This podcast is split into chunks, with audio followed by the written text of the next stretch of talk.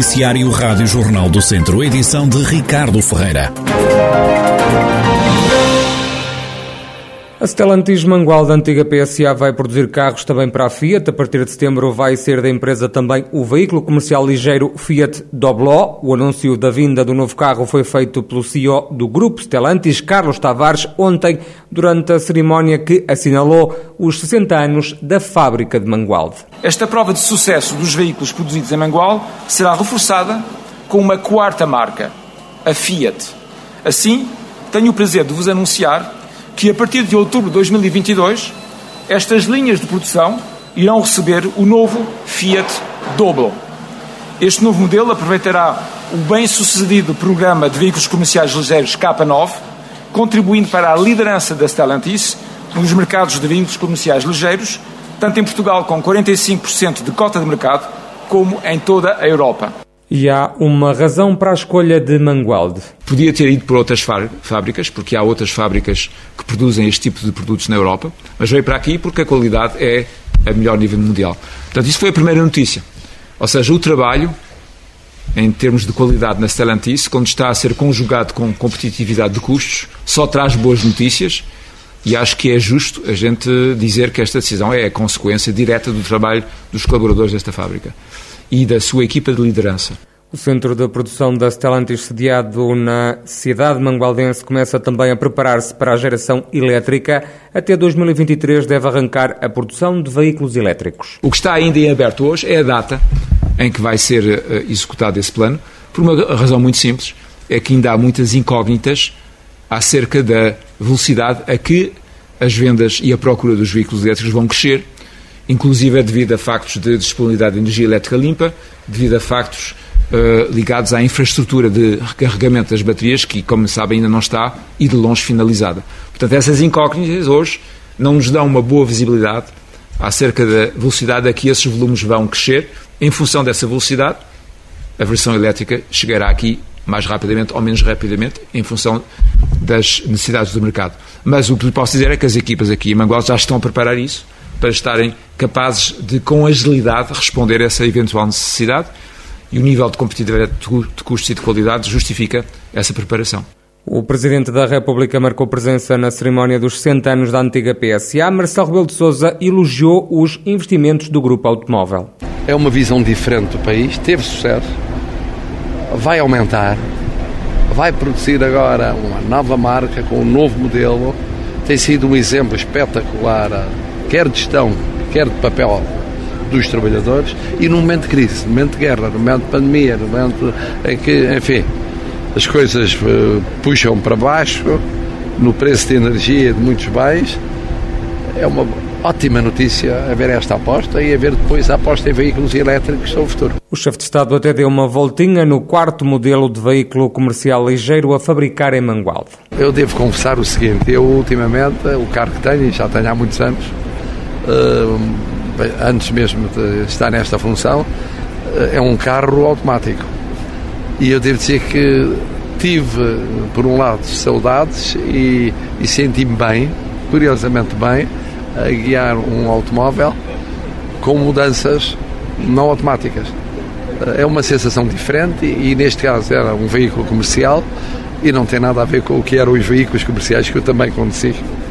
Uh, em alguns momentos e que eram mais pesados, mais difíceis, menos, não eram tão sofisticados. Isto, de facto, a indústria automóvel é uma daquelas que muda muito rapidamente em termos de qualidade. E com o país em alerta devido ao risco de incêndio, Marcelo Rebelo de Sousa deixou também um apelo. Desejar, neste começo de época, que é sempre uma época mais quente, que vamos ter nos próximos dias, que haja a colaboração de todos para prevenirmos uh, os incêndios florestais, e sublinhar a decisão que me pareceu avisada do Sr. Ministro da Administração Interna de avançar para o estado de alerta eh, numa área significativa, porque mais vale prevenir do que remediar. Eu tenho na minha memória o que se passou noutros anos.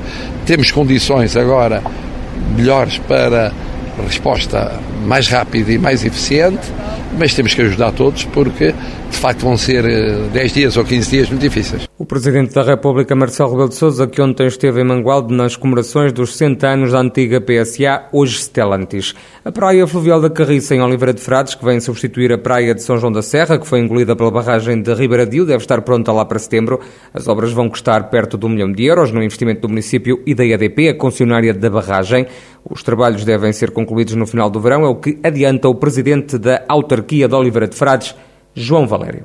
A Praia da Carriça tem neste momento a empreitada em execução, portanto foi uma obra que iniciou a 28 de março, tem um prazo de conclusão de cerca de seis meses e esperamos, portanto, que após o verão, infelizmente, porque já não poderemos aproveitar esta época balnear com a, com a Praia da Carriça em pleno, mas que após o verão esteja finalmente concluída essa reposição, que é uma obra muito ansiada pela freguesia São João da Serra e, no fundo, por todo o Conselho de Oliveira de Frades. Neste momento estamos a construir o bar, restaurante e zona de apoio, eh, terá também, obviamente, WCs, eh, balneários, eh, junto, junto à, praia, portanto, infraestruturas de apoio.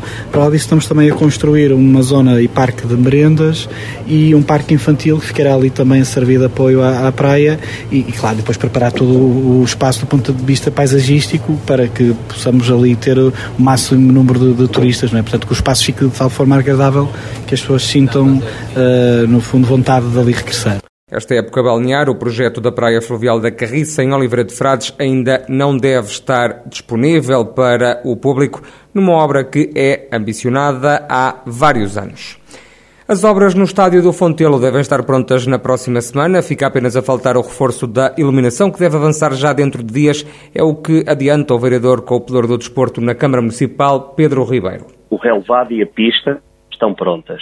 Portanto, aliás, a pista ser-nos-á entregue na próxima semana eh, como obra concluída e com algumas, eh, alguns pequenos ajustamentos que têm que ser feitos eh, no relevado. Portanto, relevado e pista estão prontos na próxima semana, o que também é uma boa notícia para, para os clubes de atletismo. Agora, relativamente ao que eh, é o mais, é o que normalmente, eh, ou melhor, é o, é o que está em cima da mesa neste momento, que é o contrato das torres eh, de iluminação. Ele será assinado nos próximos dias. Se o reforço da iluminação, o académico pode não começar a jogar a época em casa. A Câmara de Viseu já reservou o estádio de Aveiro para cautelar a situação. O município vai ainda pedir à Liga uma exceção para que a equipa possa jogar em casa, apesar dessa questão da luz que é exigida nos regulamentos temos uma possibilidade de trabalhar com a Liga eh, de modo a que haja uma excepcionalidade e a Liga poder deixar, uma vez que o, uma vez que o relevado e a pista estão prontos, e, portanto, a Liga permitir a, eh, portanto, a realização dos jogos no Fontelo, já falaram com a Liga nesse sentido ou o Académico já o fez, doutor? Estamos a fazer. Estamos todos uh, em consonância a fazê-lo uh, neste momento. E neste momento porquê? Porque o concurso poderia ficar deserto. Não ficou. Portanto, temos uma empresa que ganhou o concurso.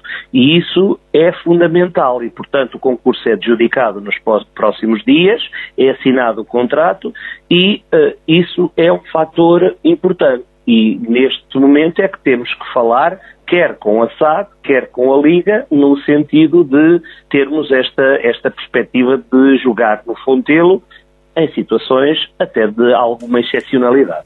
Pedro Ribeiro, vereador do Desporto na Câmara de Viseu, que reclama uma exceção à Liga para o Académico poder jogar em casa no arranque da próxima época.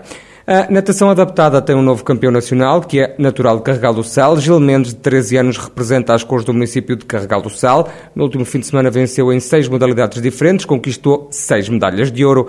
O treinador de natação adaptada na Câmara Carregalense, Rui Ferreira, fala com orgulho do atleta. O Gil este fim de semana participou no Campeonato Nacional de Natação Adaptada que decorreu em Abrantes. E, efetivamente ele teve bons resultados. O Gil é um miúdo, uma criança que nos chegou, aprendeu a nadar com 4 ou 5 anos na nossa Escola Municipal de Natação. Ao longo do processo evolutivo ele fez a adaptação ao meio aquático, fez a aprendizagem das técnicas e depois a determinado momento achamos por bem ir ao encontro de alguém com mais experiência que, que pudesse avaliar aquilo que nós ainda não tínhamos experiência para tal. Então falámos com o professor Corte Real, diretor regional da Associação de Natação Centro-Norte de Portugal, em que claramente o identificou como alguém que tem todas as características para ser hum, um futuro nadador da natação adaptada em Portugal e com, com alguns resultados positivos. Claro que nós temos de ter sempre os pés bem assentes na terra, estamos a falar de uma criança, de alguém que gosta de brincar, que partilha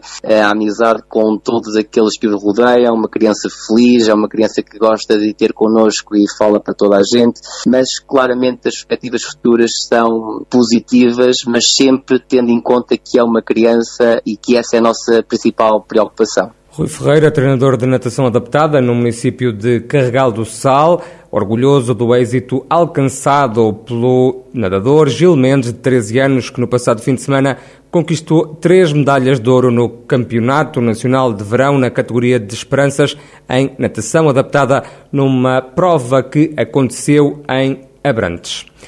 Arranca hoje em Viseu a décima edição do Festival Jardins Efêmeros. Até 16 de julho, o evento propõe mais de 200 atividades. São eventos para vários gostos, salienta a diretora artística do festival, Sandra Oliveira. Há quase 200 atividades uh, para poderem fluir em família ou individualmente. Uh, o programa está desenhado e foi desenhado para servir diversos públicos e, portanto, não é possível uh, toda a gente gostar de todas as atividades que vão estar nos Jardins Efêmeros, porque elas são muitas vezes diametralmente opostas entre elas uh, e foram desenhadas para que assim fosse.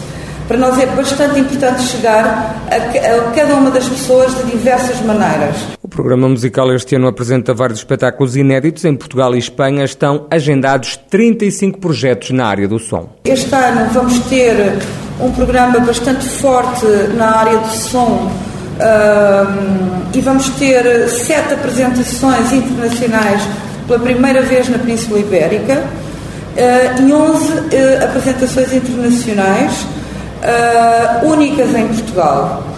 Isto para nós foi muito importante em termos de fazer a composição e a, parte curatorial das, desta, deste programa, porque faz-nos ser competitivos também na apresentação de discursos absolutamente novos em Portugal. Estas pessoas são a âncora de que Viseu consegue fazer uma parte de programação e parte curatorial inovadora em Portugal. Sob o tema Incertezas, a décima edição dos Jardins Efêmeros inclui atividades em oito categorias. São elas artes visuais, arquitetura e design, som, cinema, polis, oficinas, mercados e literatura.